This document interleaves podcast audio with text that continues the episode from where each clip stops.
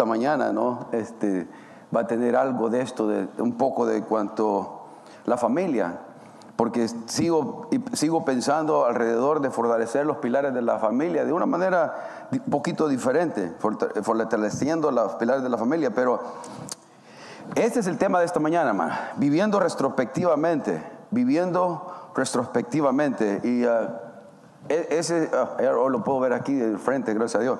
Viviendo retrospectivamente. Y el punto es vivir desde el hecho de muerte hasta el presente. Es como vivir de un punto de vista desde el hecho de la muerte hasta el presente. Retrospectivamente significa ver hacia atrás o poder tener la capacidad de ver hacia atrás. Ya vamos a definirlo bien. Pero es estar en el momento que usted está muriendo. Algunos van a tener el privilegio de morir bien de morir en, el, en un hospital, en una cama, en su casa. Otros no van a tener ese, ese, esa bendición de morir tranquilamente en el hecho de, de, una cama, de un hospital o en su casa, rodeado de sus seres queridos, rodeado de los que le aman, rodeado de lo que les va a estar despidiendo de usted en ese momento. Por eso le estoy llamando vivir retrospectivamente, es vivir como, como que quisiera yo en ese momento el próximo slide, cuando alguien me esté agarrando la mano y, esté pues ancianito, Dios mediante podemos llegar a ancianos, eso son cosas ideales, no, podré llegar a, ancianos, eh, que estemos de, 80, 90, de 100 años, o algunos han llegado a 100, mi, mi abuelito llegó a 100, y poder estar ahí agarrado de la mano de alguien de un ser querido y poderse despedir. Y desde ese momento usted pueda mirar hacia atrás y examinar su vida, evaluar su vida, cómo viví. Ahora, no se sabe, vamos a llegar a los 80, 90 o 100, pero si estamos en cualquier momento que Dios nos llame, ¿cómo quiere estar ahí en ese momento? Quiero, ¿cómo, cómo quiero estar sintiendo o pensando? Por eso, ¿qué es vivir retrospectivamente? ¿Qué es vivir retrospectivamente? Y lo que quiero, eh, tengo en mente en este tema es en dos cosas principales, hermano. Dos cosas importantes. Vivir retrospectivamente cuando usted estemos o estemos en el hecho de la muerte, usted y yo, van a haber dos cosas importantes que únicamente van a importar ahí. Única y exclusivamente y no va a haber más que le va a importar. Se lo aseguro que no va a haber nada más que le va a importar. Y es su relación con Dios y la relación con sus seres queridos nada más va a importar, hermanos. Nada más va a, ser, va a tomar el peso y la prioridad de las cosas. ¿Cómo estoy con Dios y cómo estoy con los que me rodean? Y vivimos como que esas dos cosas no son importantes. Mi relación con Dios no es importante, mi relación con mis seres queridos no es importante, con los que amo no es importante. Pero son las cosas que verdaderamente van a hacer la diferencia en el hecho de la muerte. Las únicas dos cosas que vamos a poder vivir, en, vamos a poder morir en paz, con gozo. permítanme definirles y ahí les va a aparecer en sus pantallas. ¿Qué es vivir retrospectivamente? ¿A qué te refieres, Marquitos? ¿A qué te refieres, Marcos? Yo lo definí de esta manera. Es pensar en los últimos días, horas o quizás minutos aquí en la tierra y ser capaces de mirar hacia atrás y decir, estoy contento como viví. Estoy satisfecho, sin remordimiento alguno. Y estar completamente listos para ver cara a cara a nuestro Dios y Padre y nuestro Salvador Jesucristo.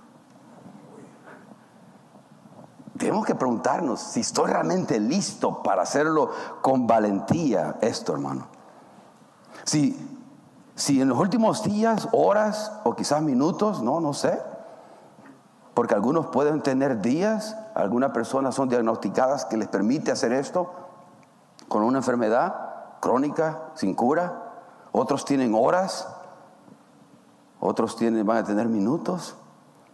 Pero poder decir, cualquier tiempo que Dios nos dé, poder decir, viví bien, estoy satisfecho, no tengo remordimiento alguno.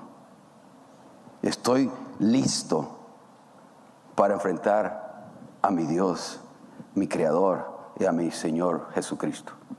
Podríamos decir algo así con confianza en este momento, hermano, porque vivir retrospectivamente es, es verse ahí y ver mi vida, evaluar mi vida. Retrospectiva es ver hacia atrás, observar hacia atrás. ¿Puedo hacer eso? ¿Puedo realmente hacer eso? Miguel Núñez, un pastor, tal vez han escuchado de él, dijo esto. La manera que pensamos determina la manera que vivimos. La manera que pensamos determina la manera que vivimos. ¿Cómo piensa? ¿Cómo estamos pensando alrededor de la vida, hermano? ¿Cómo está pensando alrededor de la vida usted? ¿Está en acuerdo con la escritura? ¿Está de acuerdo con la sabiduría divina? ¿Está de acuerdo con los pensamientos de Dios? ¿O tengo yo mis propias maneras de ver la vida y que se agarre quien se agarre, no? Aquí viva los García, ¡pla, pla, pla! Se trata de mí. Se trata de que yo pienso y que siento. ¿Y, ah, ¿y quién me cambia? Pues quién, quién, quién. Y no hay nadie que me cambie. Y nos volvemos testarudos o testarudas. Necios nos volvemos. Duros de serviz. Eso hablaba Dios del pueblo de Israel y nos parecemos mucho al pueblo de Israel, hermano. Muchísimo. Porque Experimentamos las bendiciones de Dios de muchas maneras y al primero que le damos la espalda es a Dios. Hermano le decía, tenemos salud, tenemos hígado, tenemos corazón, tenemos cuerpo, tenemos bendiciones, podemos, pudimos despertar esta mañana. Usted solo se amarró los zapatos. ¿Quién le amarró los zapatos? Mucha gente no tiene el privilegio y la bendición de hacer esas cosas por, por ellas mismas. Y nosotros no lo valoramos, no valoramos que podemos ver, podemos sentir, que usted se lavó los dientes solo. Pero solo lo que tenemos es, Señora, ¿por qué? Pues solo quejas, solo quejas. Oh, y esto y lo otro. wow, parecemos cristianos quejones a veces, hermano. Uno usted, yo, pues. Solo quejándonos. Si le duele algo, si nos duele algo, ¿sabe qué? Hay que darle gracias a Dios que nos duele. ¿Por qué? Quiere decir que ahí está el miembro, que todavía no nos lo han cortado. A Miguel Núñez le hicieron esta pregunta, hermano. Y me identifiqué con él cuando le hicieron esta pregunta. Al mismo pastor este que dijo eso, dijo, le dijeron, pastor, ¿cuál es la mayor frustración en, el ministerio para usted? ¿Cuál es su mayor frustración? Y lo que dijo me, me, me sacudió. Y dijo, y le voy a explicar esta palabra después, es la dicotomía que existe entre lo que los, entre lo que los cristianos profesan cuando están en la iglesia y cómo viven el resto de la semana. Dicotomía quiere decir la separación que existe. Dicotomía es la palabra separación, para ponerlo de manera simple. Es la dicotomía que existe entre lo que los cristianos profesan cuando están en la iglesia y cómo viven el resto de la semana. Ese es, dice él, es su mayor fuente de frustración. Y siguió diciendo, ¿cómo las personas pueden decir amén en las iglesias los domingos? Pero luego esas mismas personas viven en manera completamente contrarias a los que profesan creer. Porque invierten, se divierten, gastan, pasean, trabajan, vacacionan, disciplinan a los hijos, tratan a los cónyuges, se preocupan y se afanan de igual, igual como aquellos que no profesan a Cristo como Salvador. Está callado hoy, ¿verdad? Está bien callado. ¿Por qué estamos callados?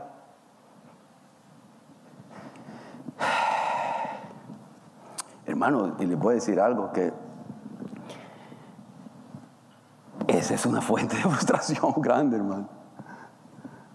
Para todos los que de alguna manera compartimos la palabra de Dios, hermano. Y no que nos volvamos juiciosos. No que lo volvamos, hoy saco la pistola a ver quién, no. No. Pero no cree usted que es válido pensar que si yo profeso ser algo o alguien, o profeso creer en algo o en alguien, mi vida debe de alguna manera parecerse a esto. De alguna manera mis, mis prioridades deben estar de alguna manera a esto.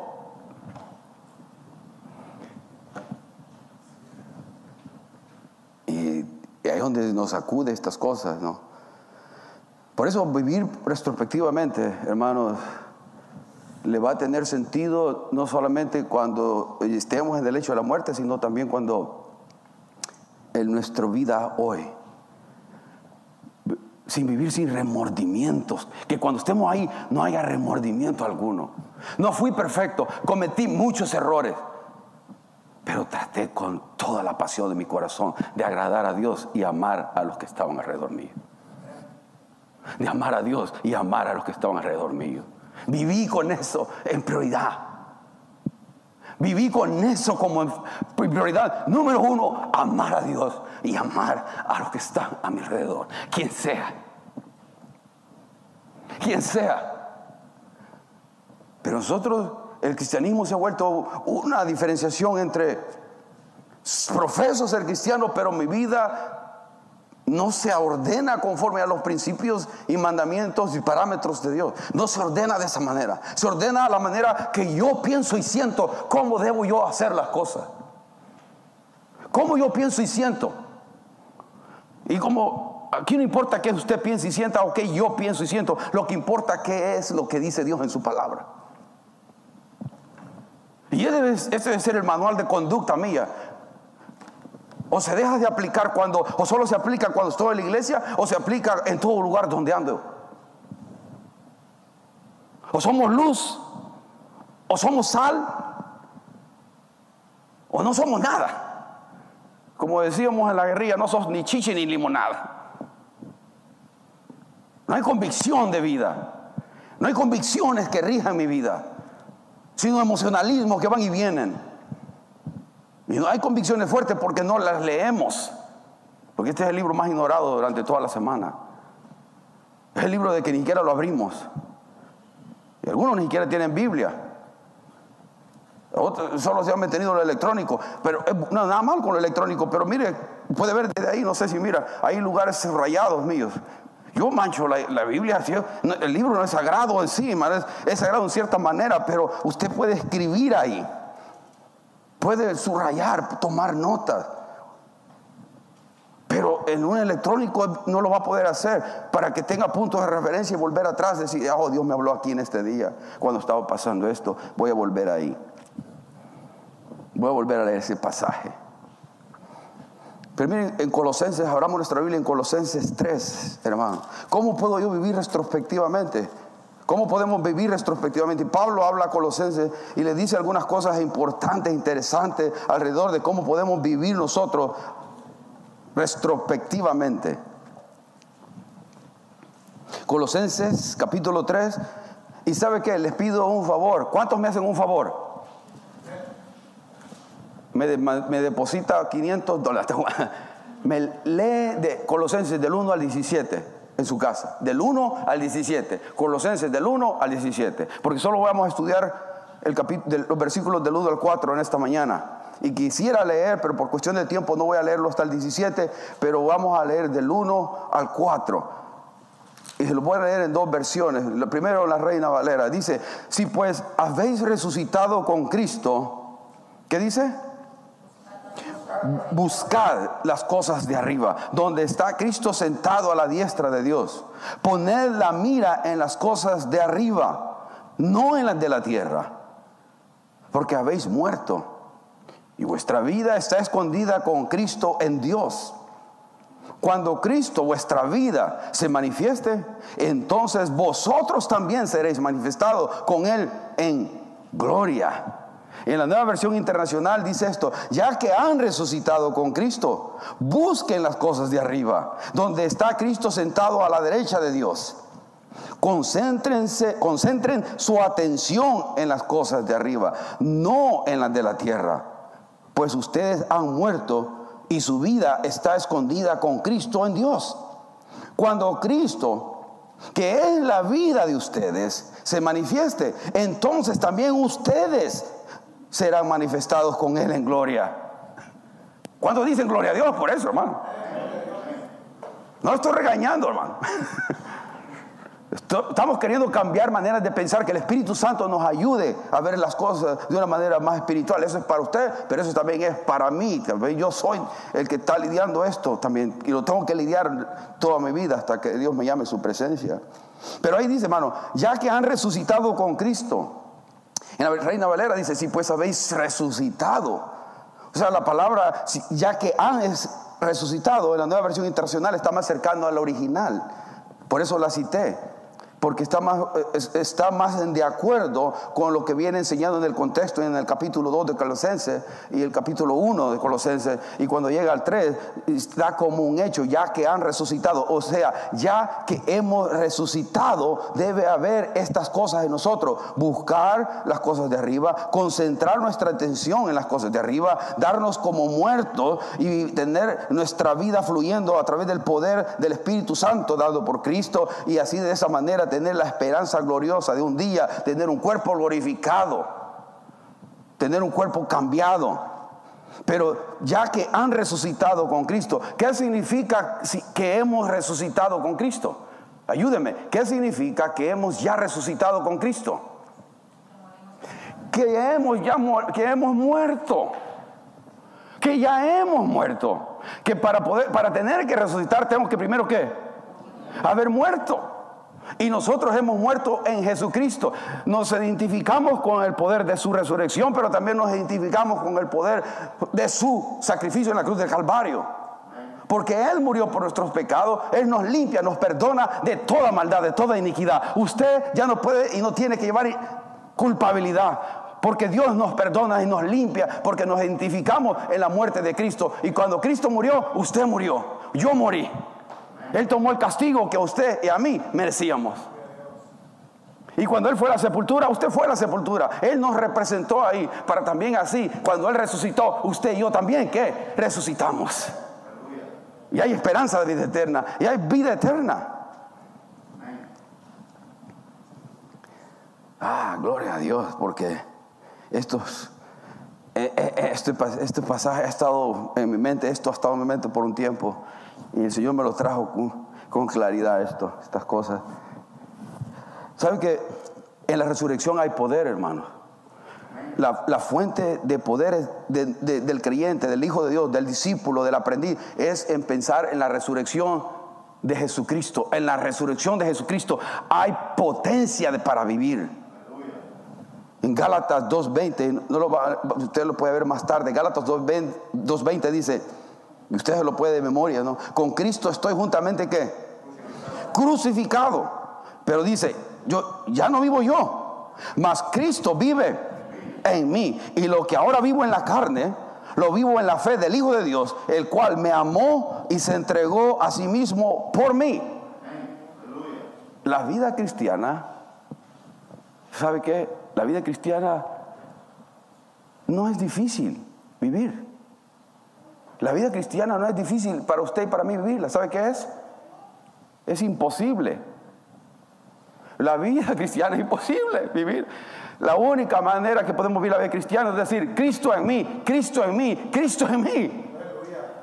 Es Cristo fluyendo en nosotros y a través de nosotros. no podemos decir no a las tentaciones en el poder de nuestra fuerza, hermanos. No podemos decir no cuando viene, cuando el mundo presenta ciertas cosas que nos atraen, cuando se nos presentan ciertas cosas de la carne y de nuestra propia fuerza, voy a decir no, oh, hermano, no. Necesitamos el poder de lo alto para poder decir no a lo inicuo, no a lo malo. El poder, porque a mí me encanta e-, este versículo, ¿sabe por qué? Porque cuando dice, más vive Cristo en mí, y lo que ahora vivo en este carapacho, en, este, en, esta naturaleza pecaminosa que todavía vive en mí y en usted, pero lo vivo en la fe del Hijo de Dios. ¿Y por qué quiero vivir así? Porque Él me amó y Él se entregó por mí. Entonces, el poder irresistible de Dios, porque el poder de Dios es irresistible, su amor y su misericordia nos atrae hacia Él. Si lo entiende y lo comprende, nos hace correr hacia Él. Hermano, estamos todavía viviendo el tiempo de la gracia. Dios le está esperando que usted venga. Siempre. Nosotros a veces le hacemos esto, ¿no?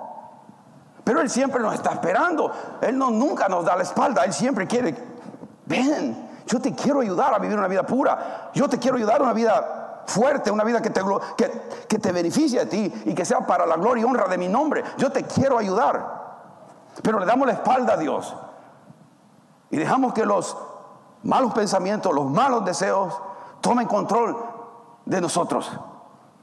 No solamente estamos hablando de pensamientos lascivos, sino pensamientos de emoción negativa o envidia, egoísmos, vanagloria, contienda, lo que sea. Pero en, la resurrección hay poder y Dios nos puede ayudar a, vencer el poder también, la, la potencia que tiene nuestra propia compulsión hacia el pecado porque somos atraídos, hermano. Somos seducidos hacia lo malo. ¿Sí o no? Somos. Oh. Y usted quiere hacer lo bueno. Y usted se va, quiero alabar al Señor hoy, hoy sí, esta predicación me tocó, este canto me tocó, este hermano, hoy tuvimos un lindo tiempo. Y al salir de aquí va una muchacha con un short bien cortito y dice, ay Señor. Aquí no, vinieron los hermanos, todos se quedaron, los que le pasa eso. O si viene un, algo, un pensamiento inicuo, de repente usted está bien llena de fe y de repente un problema se le viene a la mente y acaba de estar en fuego por el Señor y un pensamiento de, preocupación, de ansiedad viene a la mente y se olvida que está Dios en su vida. Y comenzamos a llenarnos de ansiedad. ¿Qué voy a hacer? ¿Cómo voy a hacer? ¿Cómo voy a salir de aquí? ¿Y Dios dónde está? ¿Dónde está Dios? Pues acabo de estar diciendo amén, gloria a Dios, aleluya. Y yo ya, ya se me olvidó. Pero todos somos así, ¿verdad? Todos somos así. Pero esa es la lucha, hermano. Por eso tenemos que recordar Gálatas 2.20 todo el tiempo, concentrarnos en Dios. Ahora, ¿cómo vivir? Dos cosas que puedo sacar de ahí y aplicarlas directamente de cómo vivir retrospectivamente. Dice ahí, buscar las cosas de arriba, ¿no? Si pues habéis resucitado con Cristo, ya que has resucitado con Cristo, ya que tienen vida nueva en Cristo, ¿qué es lo que debemos de hacer? Buscar las cosas de arriba. Tenemos que buscar las cosas celestiales primero ante, ante cualquier otra prioridad. Si usted quiere vivir retrospectivamente y estar en el hecho de la muerte y sentirse que viví, estoy satisfecho, estoy contento. La palabra buscar en el griego es seteo, que significa ir en pos de, codiciar ansiosamente, ir decisivamente en pos de ello. Eso significa buscar. Buscar. Entonces, aquí eh, la palabra esta también la pusieron así, busquen las cosas de arriba en la nueva versión internacional. Ir en pos de, codiciar ansiosamente, con convicción, decididamente, decididamente. No, pero algunos siguen a Cristo, Señor, ay, como, no sé, no sé qué, quiero. No sé si me gusta esta iglesia o me gusta aquella, o me gusta aquel hermano, no me gusta aquel hermano, me gusta aquel grupo, no me gusta aquel grupo. Santo, si no se trata de ti, no se trata de ti ni de mí, se trata de Dios y lo que Dios puede hacer a través de tu vida. Es el cristianismo de hoy en día, hermano. Adoramos al yo, venimos a adorar al yo. Entonces más vale que en vez de una cruz tengamos mi foto ahí. somos egoístas. porque ah, sí que no me gusta esto y, la verdad es que y no, espiritualizamos todo. Y vivir una vida humilde, sencilla delante de Dios no es difícil, hermano. Poniendo las prioridades en orden. Si usted pone sus prioridades en orden, va a escuchar a Dios, se lo, se, lo aseguro. Si buscamos las cosas celestiales, si buscamos las cosas eh, de arriba, ¿no? Las espirituales, usted va a estar bien. Es más, Jesucristo nos dio, nos dijo eso en Mateo 6:33. ¿Cuánto se puede en eso de memoria? Mateo 6:33. ¿Quién se lo puede? ¿Quién se lo sabe para hablar más en como más no tan centroamericano? ¿Quién lo sabe de memoria? Solo levante la mano. Ah, Oscar. Ay, usted no, no, lo voy a decir que lo diga, hermano. ¿Cuántos piensan que lo no se lo saben? Van a buscar primeramente qué? Van a buscar primeramente el reino de Dios y su justicia. ¿No? Más buscar primeramente el reino de Dios y su justicia y todas las cosas que las cosas que ha mencionado anteriormente en el capítulo ese de 6, que es la comida, el vestuario, todo lo va a proveer. Si nosotros primeramente hacemos esto, buscamos el reino de Dios y su justicia. Dios lo va a proveer. Alguien lo puso así y me gusta, ¿no? Si tú te preocupas por las cosas de Dios, Dios se va a preocupar por las tuyas. Pero mi prioridad es buscar las cosas celestiales primero. Buscar las cosas espirituales primero. Y así cuando esté en mi lecho de la muerte no tenga yo remordimiento de cómo yo vivir, contrario a lo que profesé creer, contrario a lo que las escrituras me enseñan claramente. A veces dicen, hermano, yo no he escuchado nunca la voz de Dios. Nunca he escuchado la voz de Dios fuerte. ¿Quiere escuchar la voz de Dios fuerte? Lea la voz en voz alta, la Biblia en voz alta, hermano. Es todo lo que tenemos que hacer. Y va a escuchar la voz de Dios en su voz, ¿eh? hasta con su voz la va a escuchar, en voz alta. Lea la Biblia en voz alta y va a escuchar a Dios clara, en voz alta. Aquí está su voluntad. Aquí está su voluntad. Más buscar primeramente el reino de Dios y su justicia, las cosas espirituales, las cosas celestiales. Deben buscar primero vida eterna, galardones, corona, los hacer tesoros en los cielos. Las cosas eternas son las cosas que no vemos, como las almas. El valor de un alma es incalculable, hermanos. Es incalculable, por favor, oremos siempre para que gente venga al conocimiento de Jesucristo. No solamente sus seres queridos, pero sí también los que están más alejados de usted, amigos o gente en la calle o el inconverso en forma general, pueda tener un encuentro con Jesucristo para que puedan ir al cielo y no al infierno, para que puedan tener su vida ahorita significado. Porque hay unos que ya se murieron nada más, no tienen propósito en su vida. Están viviendo vidas miserables porque Cristo no está en ellos. Y el cristiano también está viviendo vida miserable porque se ha alejado de esa relación con Dios y se ha alejado de seguir caminando en obediencia a la palabra de Dios. Y por eso estamos viviendo y sintiéndonos miserables, porque no estamos viviendo en acorde, en de acuerdo a las escrituras. No las obedecemos. Somos cristianos ateos. Mira, hermano, váyase de vacaciones, llámate. Pero hermano, es que es celo, hermano, porque sé que Dios tiene mucho más cosas para nosotros. ¿Sabe qué es lo que sueño un día? Que, este, que tengamos tres, cuatro servicios esta mañana en esta iglesia, pero que pero más que eso, solo por llenar, llenar, no. Quisiera ver personas venir a Cristo cada domingo. Gente que esté diciendo, yo me, entrego mi vida a Cristo, pero sean de esas conversiones de que, que sean radicales, hermano. Conversiones genuinas. Ya no puede haber conversiones genuinas hoy en día. Ya no puede haber convicciones que diga yo, men, esta vida de Cristo la tocó, Cristo la cambió porque, men, estaba hundido en la droga, estaba hundido en el sexo, estaba hundido en la perdición y mira, Dios lo transformó. Gloria sea el nombre de Cristo. ¿Será que podemos tener esa esperanza todavía? Dígame amén, o sea, por fregar, hermano. Eso es lo que estoy diciendo, pues. Digamos amén a estas cosas, hermano. Porque si no las visualizamos y no las creemos, que es cosas que eso está conforme a la voluntad de Dios. La salvación de las almas es prioridad número uno en, las cosas de valores de Dios. Porque el castigo eterno es real, como el gozo eterno en el cielo es real. Y si creemos esas cosas, deberíamos apasionar por estas cosas. O es solamente un cuento de hadas. Ese es el punto, hermano. O creemos lo que dice aquí o no lo creemos, pero no juguemos ya a la iglesita. Al que está, le estoy diciendo a usted eso, a usted, a mí, al que está allá, al que va a escuchar esto, el que está escuchando esto ahora y el que lo va a escuchar más tarde. Si somos hijos de Dios. Y el que no conoce a Cristo, venga a Cristo. Porque hay propósito, hermano. Nuestra vida era miserable, estaba vacía. Y Cristo nos dio propósito y sentido de vida, hermano. Yo era, me quería matar, era suicida y Dios me, me sacó, me salvó de esto. cada domingo para mí es una experiencia de que me quebranta y, estoy, y me emociono.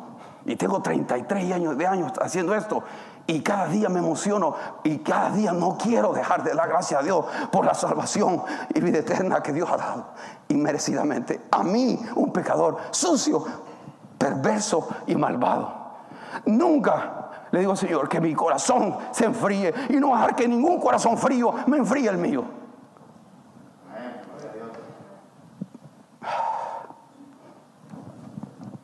La segunda cosa que tenemos que hacer, versículo 2 dice, poner la, la mira en las cosas de arriba, no en las de la tierra. Poner el enfoque en las cosas eternas.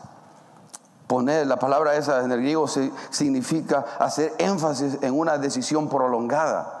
Hacer énfasis, según la gramática que está escrita, poner la mirada es en el sentido de que hemos tomado o ponemos nuestra mira y esa mira no se despega de las cosas de arriba, las cosas eternas, no las despegamos. Somos, que eso dice de consistencia. Pero eso, eso es así, la vida consistente de un creyente. Pero muchos creyentes la vida es así, la pongo, la vuelvo a poner. Y así es la vida, describe la vida de algunos. ¿Y cómo vamos a dar frutos de esa manera? Hermano, estoy hablando de gente que se considera madura en el Evangelio. Así está viviendo, como le plazca la gana. Como se le da la gana. Gente que dice, yo conozco la palabra de Dios. Yo conozco el griego, el hebreo y toda la Biblia. Y le, decía al Señor, ayúdame a, a, predicar de lo que vivo, no a vivir lo que, no a predicar lo que quiero llegar a vivir, que no quiero vivir. Si esto es real, tengo que aplicármelo a mi vida genuinamente. Y otra vez, hermano, no se trata de perfección y no se trata de religiosidad, nada. Eso me dé comezón a mí, se me paran hasta los pelos acá. La religiosidad, no estoy hablando de eso, estoy hablando de convicción de vida. Estoy hablando de genuinidad, de ser auténtico. Y que sean las realidades eternas las que tomen más preeminencia en mi corazón. Las realidades que las realidades temporales de la tierra, porque también son realidades. Son realidades. ¿Se acuerda aquel rico que estaba contando el Señor Jesucristo? Y un hombre, un hombre dice, mira mis graneros, tengo tanto, hasta voy a, voy voy a, y hacerlo mucho más grande. ¿Se acuerdan esa historia del rico insensato? No es nada malo ser rico, hermano. Gloria a Dios, ser rico. Es más, invíteme a donde quiera, ¿no? O sea, yo no tengo problema, ser rico, gloria a Dios. El punto es no poner su fe y su confianza en la riqueza. Pero aquel hombre decía, lo, quiebro y vuelvo a hacerlo más grande. Y, y, le dice, alma mía, gózate ya, porque tus graneros están hasta requebalsan ya. Hoy sí. Ya rebalsan y ya gozarme. ¿Y qué le dice el Señor? Insensato, hoy vienen por ti tu alma, te, reclaman tu alma. ¿Y quién va a gozar todo esto? Pocas palabras. ¿Qué, nos llevamos, hermanos, para el otro lado? Como un hombre muy rico, pero muy rico, millones de dólares y propiedades y todo. Era muy rico. Y, cuando eh, el único requerimiento que le dijo a su esposa, cuando yo me muera, quiero que todo mi dinero vaya conmigo en ataúd. Todo mi dinero me lo pones ahí. Y cuando se murió, pues ella le hizo un cheque personal. Y ahí, hoy cumplió, ¿no? Algunos lo están pensando todavía. Pero lo va a cambiar en el banco 666 celestial allá. Están pensando algunos todavía. No lo llevamos nada, hermano. ¿Cómo venimos a este mundo? Desnudito, hermano. Yo miré a estos tres desnudos. A, todos los tres. ¿no? Uno más negrito que otro, pero eran míos. ¿Entiendes? Rebeca salió blanca, blanquilleta, ¿de quién es? ¿Mm? Pero era mía, por mi mamá. Tener los genes de mi mamá, blanquita. ¿no? A Andrés le dijeron, mira, este baby, este va a ser guapo, dijo la enfermera. Yo todavía no lo veo, sí, no. venimos, venimos peladitos, hermano, peladitos, ¿no? Y palen ¿Y cómo lo vamos a ir? Sin nada. No, pues lo, lo ponen a uno bien, guapo, ¿no? A una persona lo ponen así, así, bien con saco y todo, nada malo, ¿no? Respeto al cuerpo, respeto a la persona, a la, memoria de la persona, nada malo. Pero no lo llevamos nada, hermano. En absoluto. ¿Cómo quiere estar usted en ese momento? ¿Con remordimiento? ¿Con pesares? Ah, si solo hubiera hecho esto y lo otro. Ah, si solamente hubiera realmente entendido, Señor, lo que tú me estabas diciendo cuando tenía 20, 21, 22, 25, 30, 35, 40, 45, 50, 50. Dios nunca nos deja de hablar. Y siempre está diciendo, te está llamando, nos está hablando, nos está diciendo, recuérdate, te cree con un propósito, te cree con una razón. Pero nos, empecinamos en eso. Ya voy terminando, hermano. En, Deuteronomio 8, del 11 al 14, Deuteronomio 8, del 11 al 14, hay una amonestación de, Moisés al pueblo de Israel. Y mírese, mire lo que dice eh, Deuteronomio 8. En este punto ya ha sido escrito los primeros cuatro libros, incluido Levítico, que da la ley, que da los estatutos, los mandamientos para el pueblo de Israel. Ahora, pero miren lo que Moisés les, dice y les recuerda al pueblo de Israel, pero eso es para ahora, para nosotros, apliquémoslo para nosotros, para ahora, la iglesia, para usted y para mí. Deuteronomio 11 dice, cuídate de, de qué? De no olvidarte de Jehová. ¿Quién? Tu Dios. O sea, no te olvides de Jehová, mi Dios, para cumplir sus mandamientos, sus decretos y sus estatutos que yo ordeno hoy. No suceda que comas y te sacíes. Ah, ¿no? Solo se trata de nosotros. Y edifiques buenas casas en que habites, en que habites. Y tus vacas y tus ovejas se aumenten. Y la plata y el oro se te multipliquen. Y todo lo que tuvieres se aumente. Y ahí en lugar de darle gracias a Dios por todo eso, mire lo que dice el 14, y se enorgullezca tu corazón y te olvides de Jehová, tu Dios, que te sacó de la tierra de Egipto, tipo del mundo, tipo de donde Dios nos sacó a Dios, a usted y a mí, Egipto, y de casa de servidumbre. No te olvides de Jehová, tu Dios, para cumplir los mandamientos, los decretos y estatutos que Dios nos ha dado, no nos olvidemos, Dios nos habla ahora, no nos olvidemos de sus mandamientos, de cómo quiere Dios que caminemos en esta vida. No suceda que comas y te sacíes y edifiques buenas casas en que habites, o sea, nada malo en todo esto. Pero lo que está diciendo, uno, que no nos olvidemos de Jehová nuestro Dios, de nuestro Salvador, pero y que no entre orgullo en nuestro corazón. Y que por el orgullo que entre la vanagloria, que entre nos olvidemos de Dios y nos olvidemos de dónde Dios nos sacó. Hermano, ¿de dónde Dios lo sacó a usted? ¿De cuántas situaciones Dios le ha dado gracia y misericordia y nos ha sacado? Muchos de nosotros no deberíamos ya ni siquiera estar acá, hermano. Deberíamos estar en el hospital o, en el, como dice, en el cementerio. Gracias. Y ahí debemos estar uno o, lastimados, todos fregados a consecuencia de nuestro estilo de vida de antes. Teníamos un estilo de vida contrario a la palabra de Dios, hermano. La, la, vida cristiana es, linda, hermano. A mí, yo no lo cambio por nada, hermano. Yo no la cambio, pero por nada. ¿Sabe que cuando uno se enamora de Dios y se enamora de, lo que Dios le siente el sabor al caminar en la vida cristiana, a mí, a mí no nos falta nada, hermano. Porque tenemos lo más precioso, tenemos gozo, tenemos paz, tenemos fe, tenemos confianza, no tenemos incertidumbre, tenemos certidumbre, tenemos fe y confianza de que si nosotros morimos vamos a ser resucitados. Ya no le temo la muerte, quiero vivir para Cristo. tiene muchas cosas buenas. Oh, lindas son la, vida cristiana, una vida de aventura. Pero a veces estamos viviendo como, ah, hermano, aquí venimos a servir al Señor y, ay, Estoy todo hecho pedazos, ah, hermano. No, algo está mal ahí. O sea, por más que si, a la larga, por ejemplo, yo a mí me veo apasionado aquí, pero créame, al salir de aquí yo voy a estar, yo voy a estar riendo. Porque yo no tengo control de nada. Yo solo lo que tengo control es ser obediente a lo que Dios me pone a mí decir o hacer. Y si más o menos lo cumplo, es lo único que puedo decirle al Señor gracias. Porque no lo cumplo siempre y no le al, al pie de la letra y no le pego al blanco cada vez.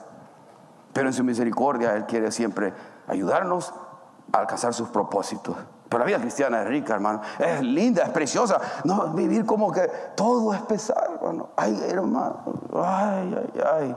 O sea, ¿estamos agradecidos con Dios, sí o no? ¿Agradecemos su salvación y su, y su perdón de nuestros pecados, sí o no? Tenemos esperanza de vida eterna donde no va a haber dolor, no más llanto, no más tristeza, sí o no. Entonces, ¿por qué venir? Vamos a la iglesia. Eh, en la casa nunca ha sido opción de venir a la iglesia o no, mis hijos nunca ha sido opción. Ya después llegaron adultos, si quieren ir a otra iglesia, van a otra iglesia, pero ir a la iglesia van a ir. Si van a vivir aquí en mi casa, van a ir a algún lado. Pero ya no tuve que decirlo porque ellos solos optaron por hacerlo. Ellos vienen y hacen y van donde quieren. Porque ya está en ellos. Ya está en ellos. Eso. Porque me vieron, nos vieron vivir desde que tenían pocos años, poner la prioridad de la iglesia número uno. Porque importa mi relación con Dios, no por religiosidad. No, porque como le dije la vez pasada, yo soy débil, necesito estar acá, hermano. Yo soy débil. Usted está muy fuerte espiritualmente, usted no necesita estar aquí todo el tiempo. Gloria a Dios por usted, hermano. Pero yo sí soy débil, hermano. Necesito estar el lunes, necesito estar el jueves, necesito estar eh, cuando sea pueda, puedo, tengo que estar. Y no lo hago porque tengo que, no, no, necesito, o sea, hermano, cuando usted piensa en comer, o sea, tengo, si tiene hambre física, ¿qué piensa? ¿Y, quién lo tiene que convencer a usted? Come, por favor. No, le tiene que decir, para de comer, por favor. ¿Quién le va a convencer a usted de respirar? Respirar, no, tengo que respirar. Nadie le dice, pues la vida de nosotros, así debe volverse nuestra relación con Dios en relación con la iglesia. Necesito comer espiritualmente. Necesito venir a alabar a mi Señor. No, es que, el pastor, es que el pastor Javier, es que el pastor Dan, es que el pastor Marco, es que el hermano, no preste atención a eso, hermano. Usted véngase a gozar. Véngase a gozar y Señor, háblame hoy. Aquí estoy para alabarte y adorarte, bendecir tu santo nombre. Ayúdame, Señor. Ahora el hermano está gritando mucho a ver qué tomó esta mañana. Está bien. ya le va a pasar. Ya va a salir de vacaciones. Pero hermano, gozarnos, hermano. Reír. Ayer casado una pareja le decía, no se olviden de reír entre ustedes.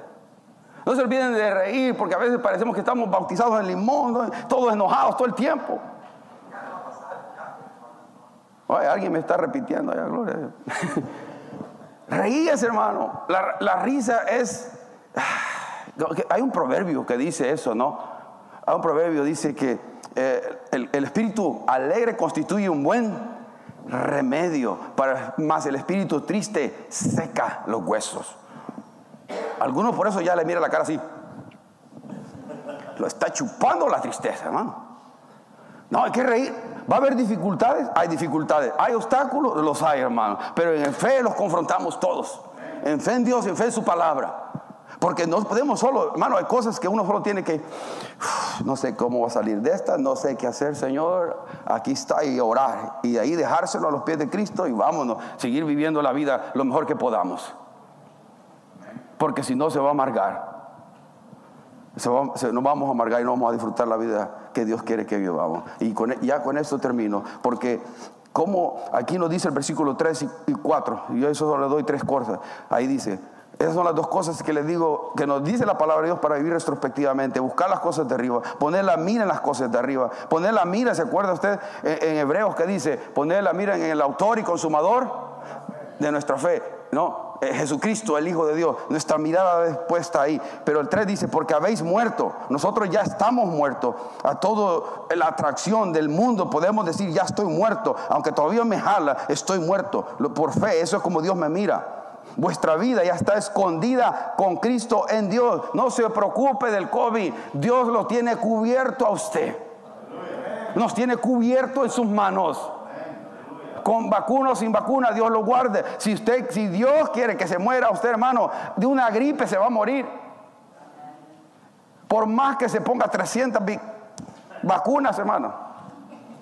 Si Dios nos va a llamar a su presencia, nos va a llamar. Ahora, estoy diciendo viva sin prudencia, sin, cuidado. No, cuídese, póngase las 300 vacunas, pero confíe en Dios. No vivir en temor. Porque ese, es el lenguaje del diablo, el temor. Y eso es lo que estamos viendo hoy en, medio de los, en de las redes sociales y los medios de comunicación.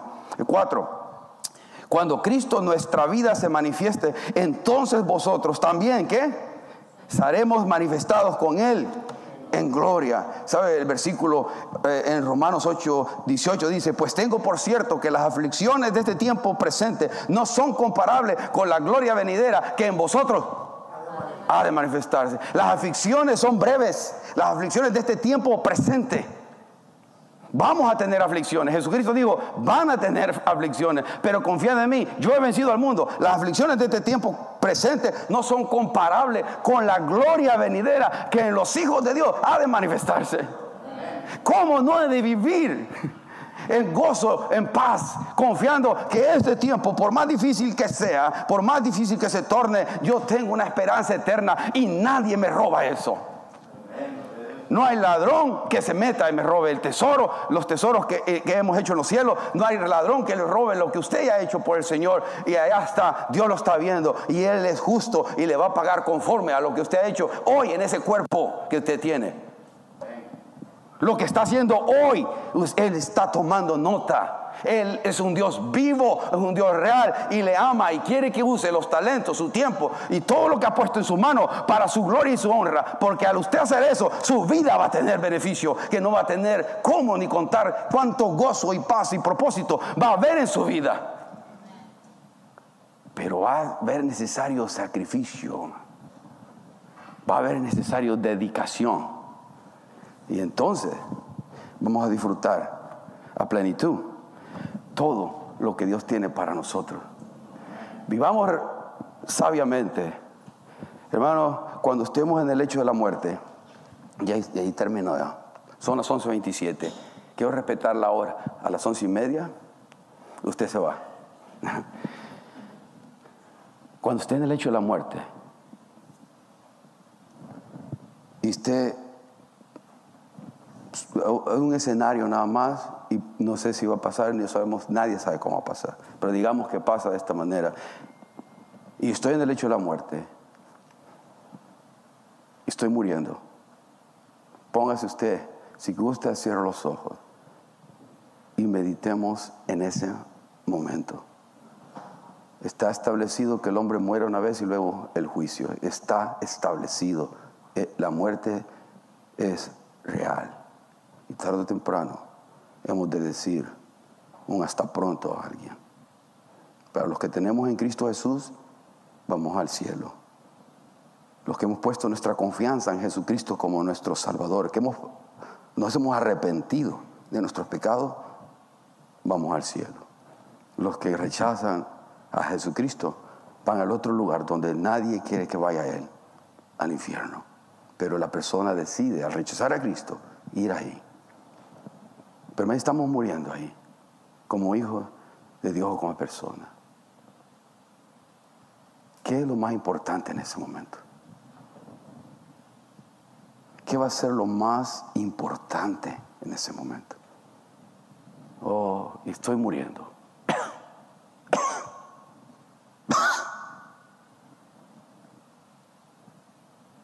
No compré la casa que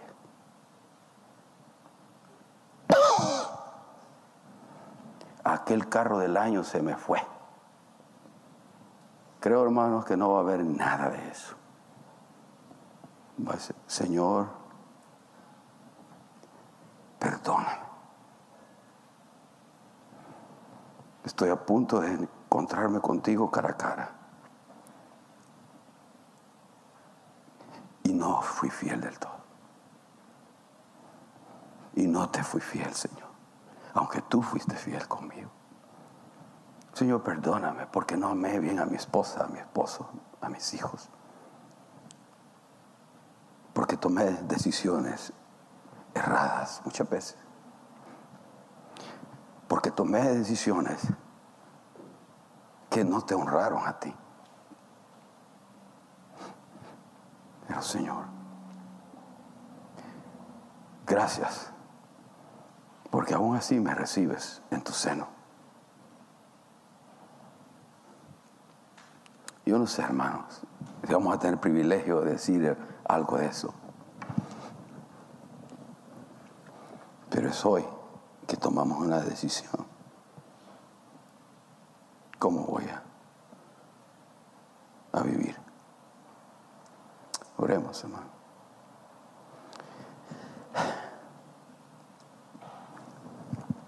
Señor, gracias.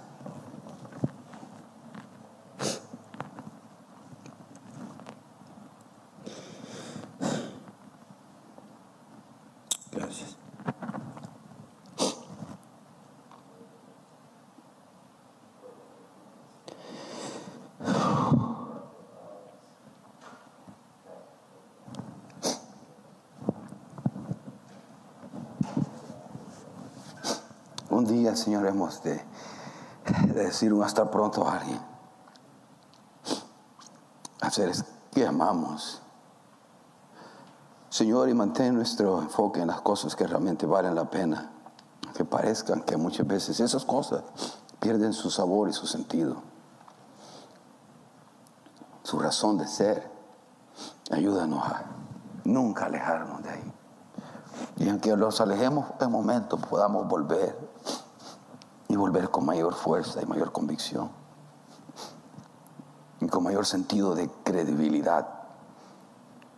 Con mayor fe. Y yo no sé dónde está llegando esto, Señor, y quién lo escuchará. Solo tu Espíritu Santo puede hacer lo que ningún hombre pecador y malo como yo puede hacer los corazones y ordenar los pensamientos y las emociones de acuerdo a tu voluntad. Y que sepamos valorar nuestra relación contigo, pero también que sepamos valorar a nuestros seres queridos, amados, que tenemos alrededor nuestro. Nuestros esposos, nuestras esposas, nuestros hijos, nuestras amistades. Oh Señor, nuestros hermanos, nuestros tíos, nuestras primas, quien sea. Yo, Señor, gozo en mi corazón y agradecimiento en el corazón por tanto hermano acá, que es de enorme bendición a nuestra vida y merecidamente les tenemos y nos aman incondicionalmente. Y damos gracias a Dios por eso. Te damos gracias a ti por eso. Porque les valoro y les estimo de una manera que no puedo expresarles. Señor, ayuda que todos tengamos un grupo de hermanos que alrededor nuestro que, que crean en nosotros cuando aún es difícil que nosotros creamos en nosotros mismos. Que crean en nosotros aún a pesar de nuestros errores. Que crean en nosotros a pesar de nuestras equivocaciones. Gracias. Que tu Espíritu Santo haga el cambio en nuestra vida y que haya un despertar genuino en nuestras almas, en nuestro espíritu.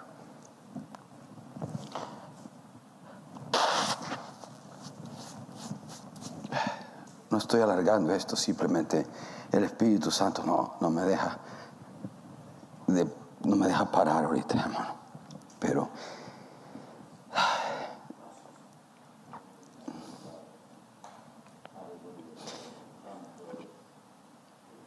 Señor, haz tu obra en nosotros.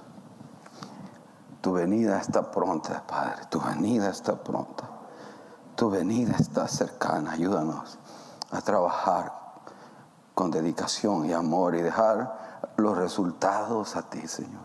Solo ayúdanos a nosotros a ser fiel a ti y a hacer mi parte, a hacer nuestra parte en el cuerpo de Cristo, donde sea que nos congreguemos, donde sea que estamos. Bendice a todas las iglesias aquí cercanas, Señor. Bendice sus pastores, sus líderes, sus, congregaciones, especialmente las iglesias que, que proclaman a Cristo como Señor y Salvador. Bendíceles con almas. Bendícenos nosotros con almas. Bendice a nosotros con un amor genuino a ti, con un amor genuino hacia los hermanos. Real. Gracias. Pedimos que bendiga, Señor, Pastor Dan, Pastor Javier, que han, salido, han salido, sus familias también, les guarde. Bendice Pastor Dan mientras está en esta convención, Señor, en su trabajo, que lo uses poderosamente, y la hermana Paola, también, Señor, hermano Javier y hermana Karina, donde anden, guárdales en este tiempo, Señor. Y así cada uno de los hermanos que han salido en esta mañana, bendíceles, como oraba hermano Álvaro, que sea tu bendición sobre ellos también. Les recordamos a cada uno de ellos, Señor, que no los mencionamos por nombre. Gracias. Tráenos o llévanos el día lunes a, estar en casa de Isara, y el jueves o el viernes en casa de hermano Alejandro y hermana Lisette, Señor, y usa ahí el hermano del hermano Francisco y invita a mueve almas a acercarse, Señor, a, cualquiera de los grupos, cualquier reunión. Y te lo agradeceremos mucho, Padre. Gracias, Señor. En el nombre de Jesús te damos gracias.